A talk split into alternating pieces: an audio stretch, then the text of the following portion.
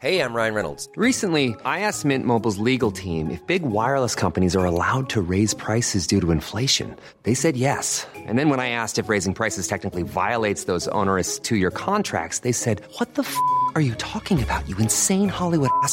So to recap, we're cutting the price of Mint Unlimited from $30 a month to just $15 a month. Give it a try at mintmobile.com slash switch. $45 upfront for three months plus taxes and fees. Promo rate for new customers for limited time. Unlimited more than 40 gigabytes per month. Slows. Full terms at mintmobile.com.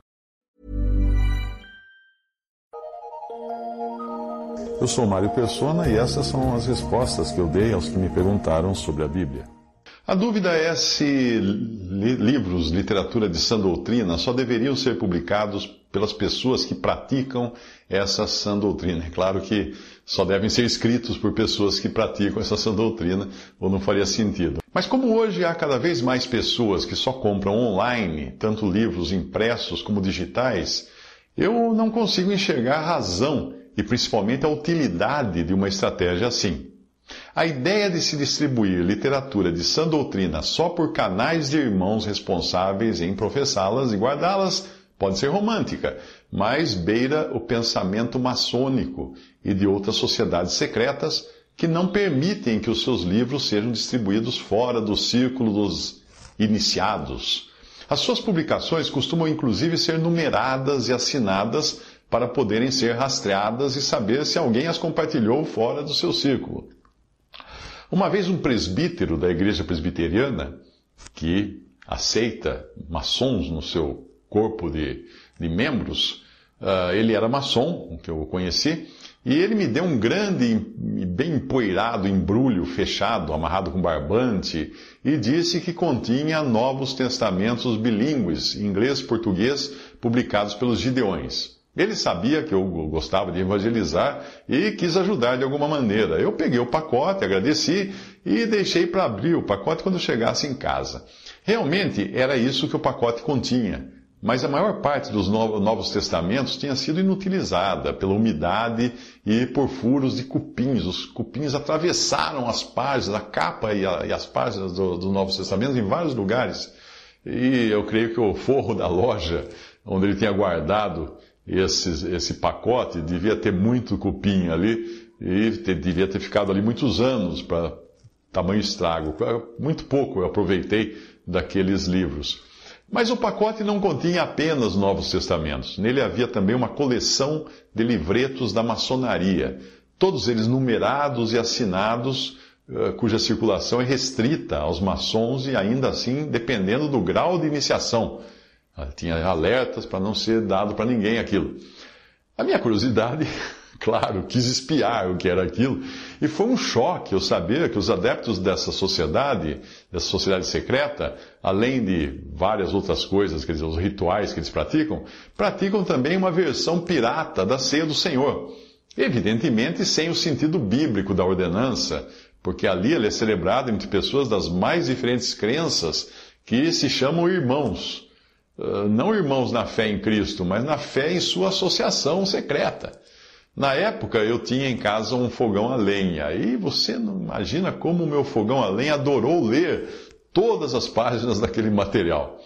Quando eu penso nas tentativas de se colocar limites à publicação da palavra de Deus e da sã doutrina, eu não posso deixar de recordar a demonstração do Senhor feita contra os que tinham um maior conhecimento, ao menos intelectual, das coisas de Deus e o retinham para si mesmos e, e, e, e não davam incentivo de tornar públicas as coisas que, Deus, que o Senhor tinha ensinado a eles.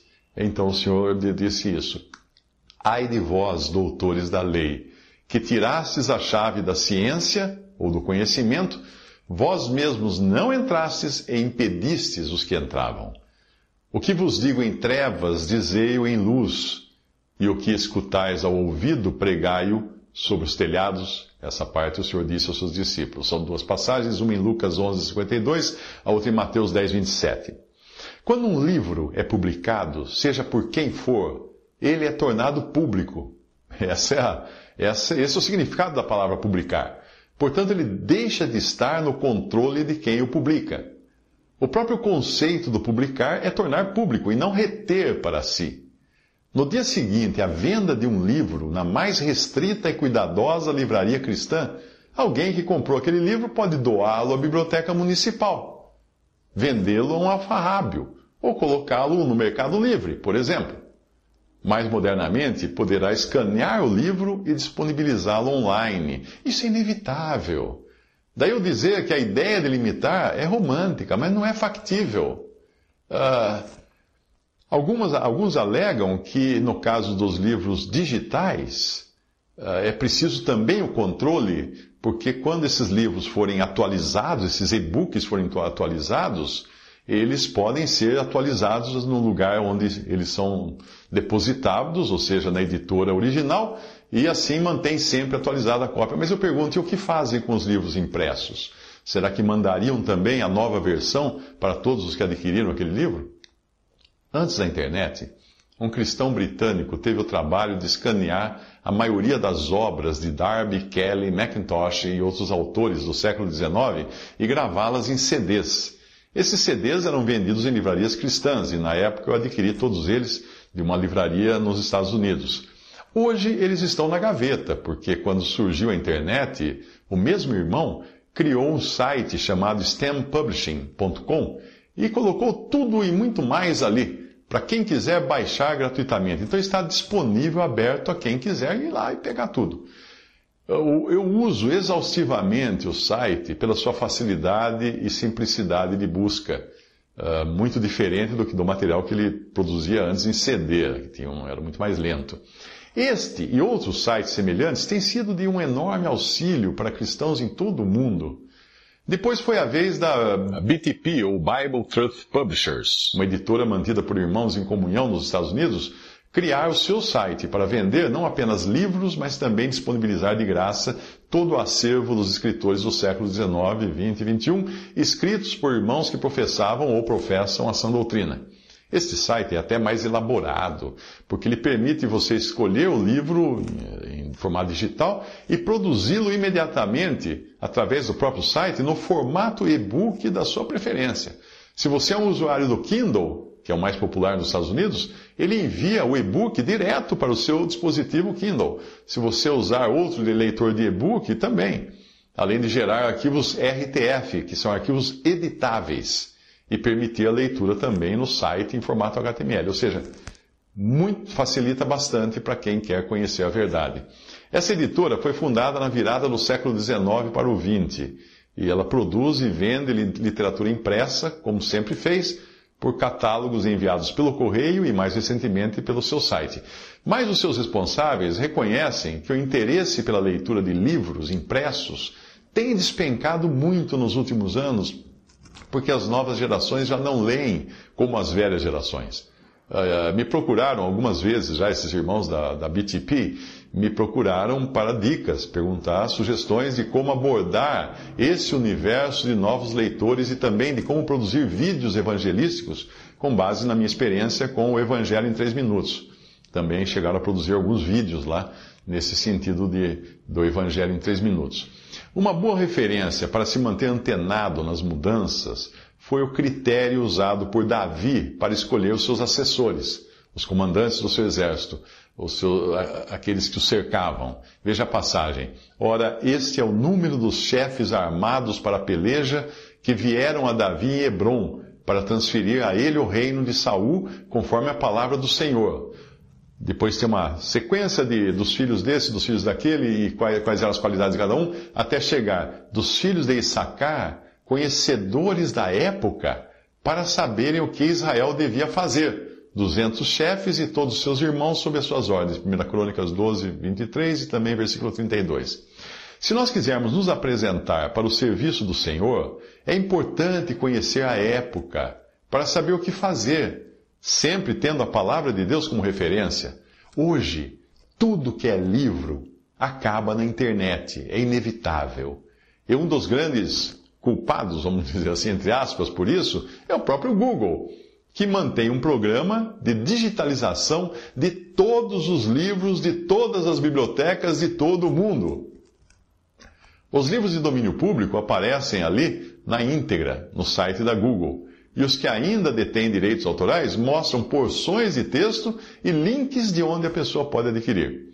Um exercício interessante é pesquisar também no Internet Archive, o arquivo de internet que tem milhões de livros digitalizados ali. Ali você encontra escaneadas as edições originais de Darby, Kelly, Macintosh e outros. E escaneada, quando eu falo escaneada, você vê a página com as manchas de, nas beiradas e tudo mais.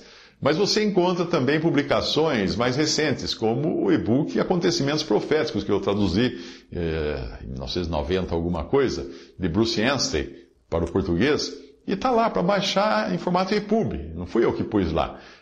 A conclusão que você chega é que se um livro está na internet disponível, ele acabará na biblioteca do Google e no arquivo da internet, ou em milhares de sites e blogs, porque a capilaridade da web e os robôs desses sites ou serviços irá, irão inevitavelmente fazer isso.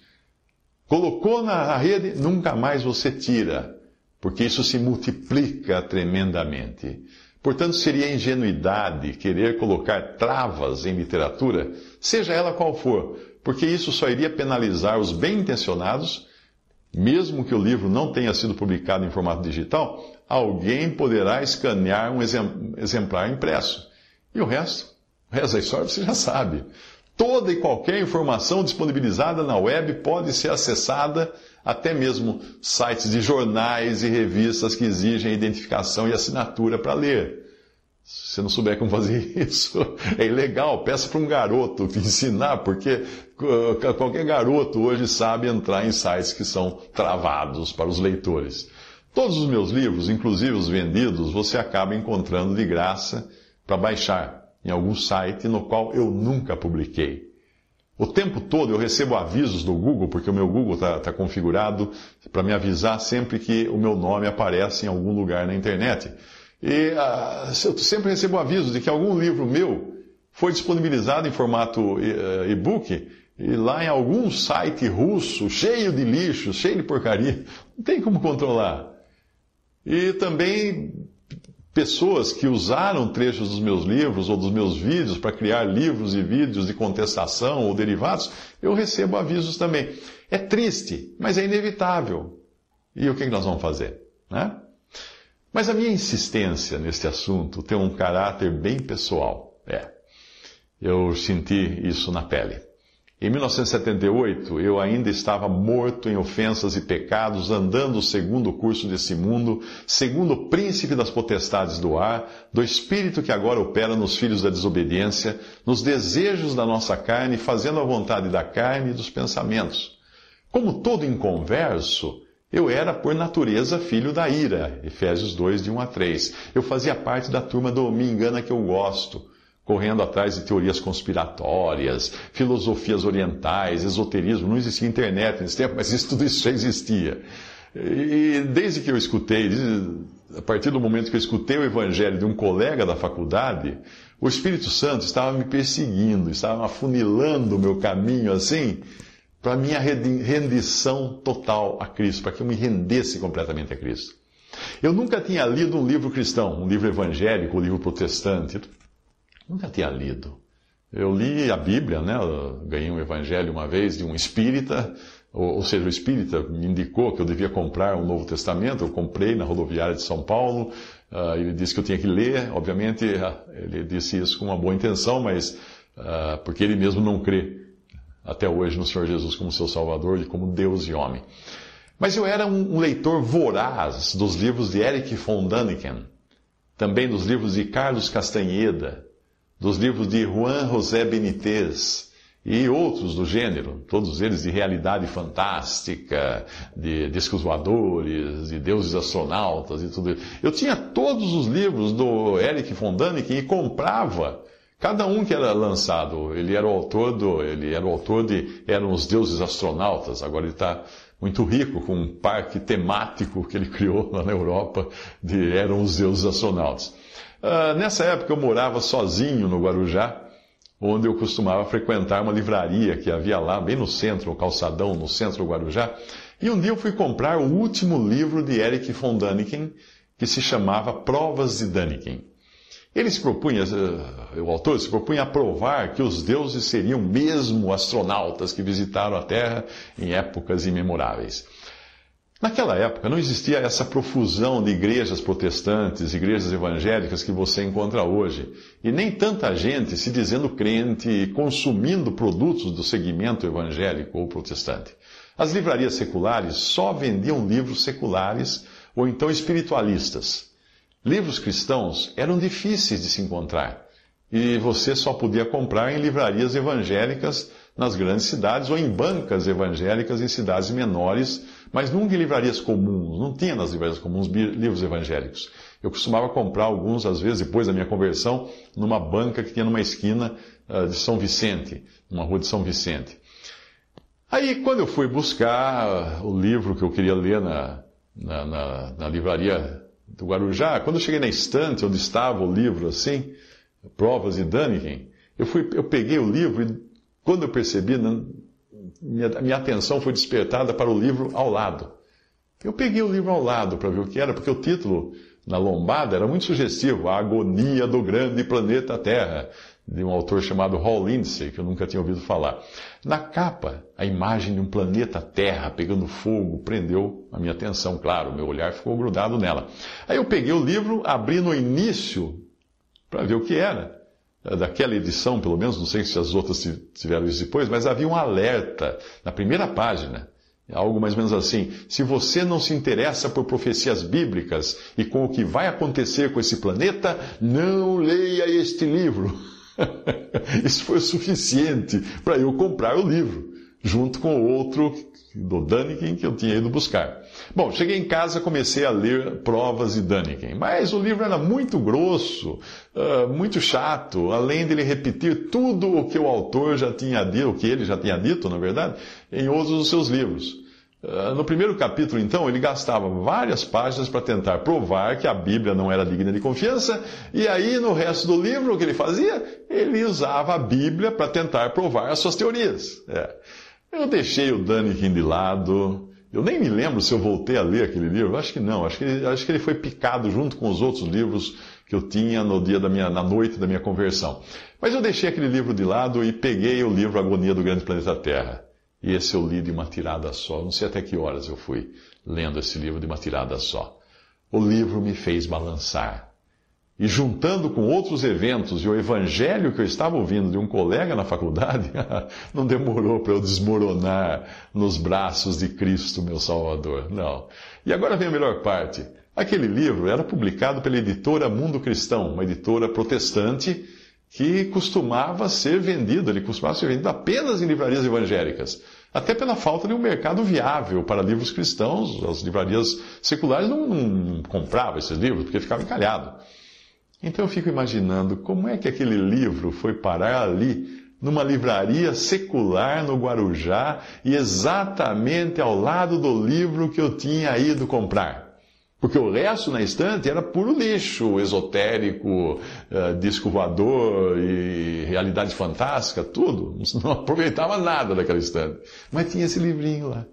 Seja como foi, eu sei que Deus tinha colocado, tinha um plano para colocar aquele livro bem ali no meu nariz. E foi assim que eu conheci mais um pouquinho do Evangelho que foi acumulando até o dia que eu me rendi. Mas eu digo isso apenas para você ver que é complicado nós tentarmos limitar os modos de Deus agir, as maneiras dele agir, com base nas nossas próprias ideias. Se você procurar ler a história da Inquisição Católica, em especial o que aconteceu na Espanha. Tem alguns livros em espanhol muito bons que descrevem a, Inquis a, Inquis a Inquisição Espanhola. É, é, é, coisa aterradora. Se você procurar saber, você verá o esforço hercúleo de muitos cristãos que deram sua vida para copiar e distribuir as escrituras sagradas e também comentários das escrituras feitos pelos cristãos que, da reforma. A dificuldade de eles fazerem isso às vezes pagarem com a vida, era porque a igreja, a religião católica vedava o acesso à Bíblia e muito menos, então, muito mais vedava o acesso à literatura que não fosse aprovada pelos padres. Ah, as pessoas comuns não podiam ler a Bíblia. A leitura era restrita aos iniciados, clérigos, que habitavam nos conventos, nos monastérios, nas igrejas, o clero, padre, papa, bispo, etc. No Brasil colônia, a impressão de livros só podia ser feita com autorização da Igreja Católica, qualquer livro que fosse. Ah, e isso prevaleceu até o século XX em muitos países colonizados por católicos. Portugal, foi muito forte isso em Portugal. Mas nós podemos dar graças a Deus hoje, porque a palavra de Deus não está presa. 2 Timóteo 2, versículo 9. Antes que você saia correndo procurar o livro que Deus colocou no meu caminho na época da minha conversão, eu quero dizer que hoje eu aprendi o suficiente para saber que A Agonia do Grande Planeta Terra era um livro cheio de erros, porque ele tentava explicar eventos dos jornais como se fossem cumprimentos proféticos. O livro acho que nem existe mais. Por isso, não, não aconselho a leitura daquele, mas na época muita gente foi alcançada pelo evangelho que o autor pregava claramente em um dos capítulos, um capítulo que era essencialmente evangelístico. Se você quiser ler um bom livro sobre profecias bíblicas, eu sugiro Acontecimentos Proféticos de Bruce Anstey. Uh, se quiser acessar também um acervo de boa literatura cristã em formato digital, visite o acervo digital cristão porque lá tem muita coisa para você baixar de graça. Visite respondi.com.br. Adquira os livros ou baixe e-books. Visite 3minutos.net. Baixe o aplicativo.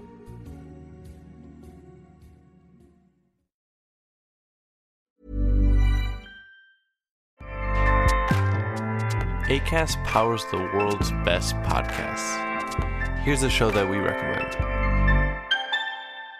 The Real Housewives is a guilty pleasure for most, but if you're looking to not feel guilty about that pleasure, tune in to Everything Iconic with me, Danny Pellegrino, where I break down all the messy moments and behind the scenes antics of Bravo's popular franchise. And on Everything Iconic, I also interview celebrity guests like Kelly Ripa, Kiki Palmer, Drew Barrymore, Cameron Diaz, and more about their guilty pleasures, their past work, and so much more. So if you're pop culture obsessed and find yourself watching way too much reality TV like me, tune in to Everything Iconic with Danny Pellegrino wherever you listen to podcasts.